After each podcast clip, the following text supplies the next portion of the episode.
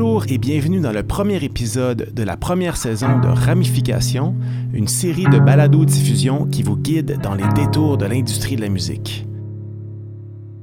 Je suis David Bussière, fondateur du RAM, le regroupement des artisans de la musique. Le RAM, c'est un regroupement formé par des artistes et pour des artistes et qui permet de faire entendre notre voix sur les enjeux actuels de l'industrie de la musique. Dans cette première saison, on va s'intéresser aux aides financières accessibles pour les artistes. Au Canada, on sait que les entreprises de l'industrie musicale bénéficient d'un arsenal assez structuré et complet d'aides financières. Mais qu'en est-il pour les artistes? En tant qu'artisan de la musique, s'y retrouver parmi les multiples organismes et programmes d'aide peut devenir un vrai casse-tête. Et en fait, peu d'entre nous réussissent à tirer pleinement profit de toutes les opportunités de financement qui sont disponibles. Pour faire toute la lumière sur ces importantes questions, on a invité Isabelle Beaubien de J'imagine Consultant. Le financement public, les demandes de bourses, de subventions, comment s'y retrouver et surtout comment obtenir la bonne info et de façon intéressante. Alors que vous soyez auteur, compositeur, éditeur, interprète, producteur d'albums, producteur de spectacles, maison de disques ou encore gérant, cet épisode va sûrement vous permettre d'y voir plus clair au sujet des aides financières auxquelles vous pourriez avoir droit pour votre projet. Je m'appelle Isabelle Beaubien. Je travaille dans l'industrie musicale depuis un peu plus de 25 ans et en 2007, j'ai cofondé J'imagine Consultant, une entreprise dédiée au financement culturel. J'aide donc les artistes, producteurs, maisons de disques et autres intervenants du milieu dans leur recherche, stratégie et rédaction de demandes de subventions. Pour financer un projet musical, il y a des critères d'admissibilité généraux qui permettent d'avoir accès au financement. Il y a aussi différents programmes qui peuvent financer un projet selon l'étape et selon le demandeur. Les prochains épisodes de cette balado-diffusion vous proposeront des mises en situation réelles d'artistes qui sont dans des dispositions différentes.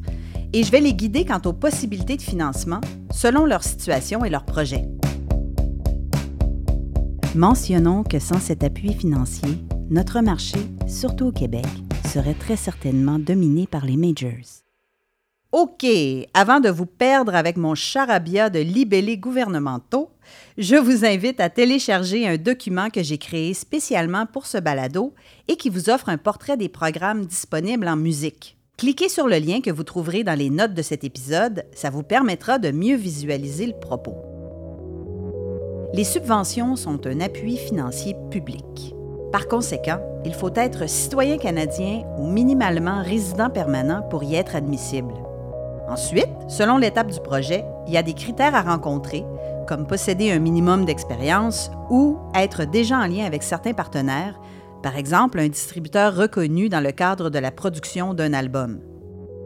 Il faut comprendre qu'il y a des critères objectifs, c'est-à-dire les libellés qu'on retrouve sur les sites des programmes, mais il y a aussi des critères subjectifs qui sont plutôt en lien avec la réalité du marché, le goût du jour et autres considérations qui nous rappellent que ce financement, ben, c'est aussi un concours dans lequel plusieurs projets sont en concurrence. Vous devez être informé de ce qui est disponible pour vous et si vous n'êtes pas encore admissible, ce que vous devez faire pour y avoir accès. Vous devez aussi bien comprendre ce que tel programme cherche à financer et rester à l'affût de l'évolution et des changements qui ont cours dans notre industrie, nos lois et les courants musicaux actuels. Avoir une vision d'ensemble, être capable d'identifier les sources et les mécanismes du financement, c'est essentiel. Mais ensuite, la question qu'il faut se poser, c'est pour votre activité d'artisan de la musique ou pour le projet auquel vous contribuez, pour votre cas particulier à vous, c'est quoi la solution qui correspond le mieux parmi toutes ces possibilités? Je vous invite à écouter l'épisode 2 alors que je m'entretiens avec Sébastien Lacombe, un artiste autotoute de A à Z, de la conception, puis même les spectacles, c'est moi qui produis mes spectacles. Euh, je vais de la conception à la production, à la mise en marché, à tout. Nous allons ensemble analyser sa situation, voir les possibilités de financement pour son projet et la meilleure stratégie à mettre en œuvre. J'étais naufragé. À tout de suite et bon financement. tu m'as rescapé.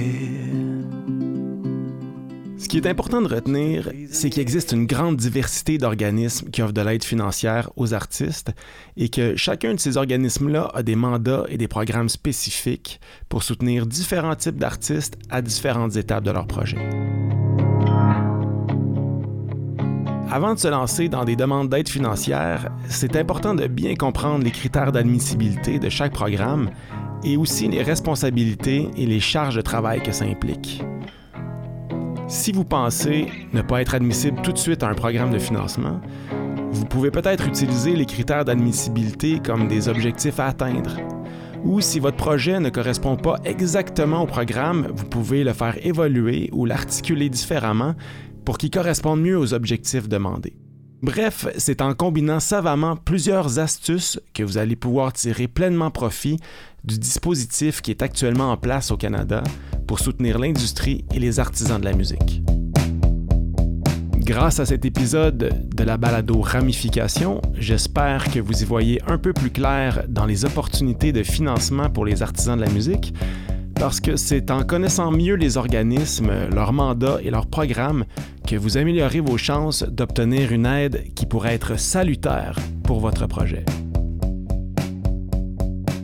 Avant de conclure, je tiens à remercier Isabelle Beaubien d'avoir partagé avec nous euh, sa précieuse expertise et ses conseils et je vous remercie d'avoir écouté notre premier épisode de Ramification, la série de balado-diffusion qui vous guide dans les détours de l'industrie de la musique. Cette série de balados a été rendue possible par le soutien du ministère de la Culture et des Communications du Québec, que je souhaite remercier tout particulièrement ici au nom du RAM et de tous les artisans de la musique.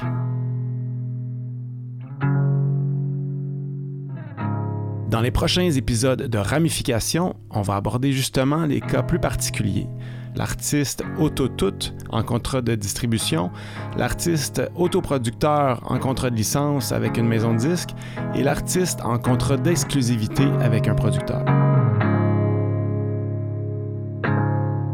J'espère que vous allez être nombreux à nous suivre parce que le RAM, c'est votre voix, la voix de celles et ceux qui font la musique. Pour en savoir plus ou pour soutenir le RAM, allez sur le site le